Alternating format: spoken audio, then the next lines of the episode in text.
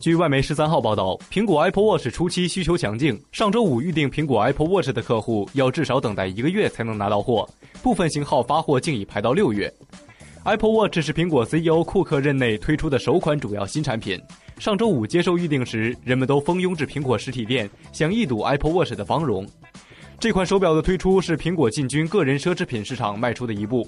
苹果公司预计产品推出时将供不应求。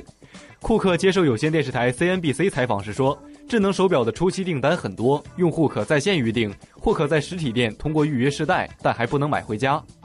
有分析认为，Apple Watch 将考验苹果对消费者趋势的把握，因为它是公司没有尝试过的概念，它具有跨界特征，既属于快速推陈出新的科技市场，又是靠持久价值吸引人的奢侈品。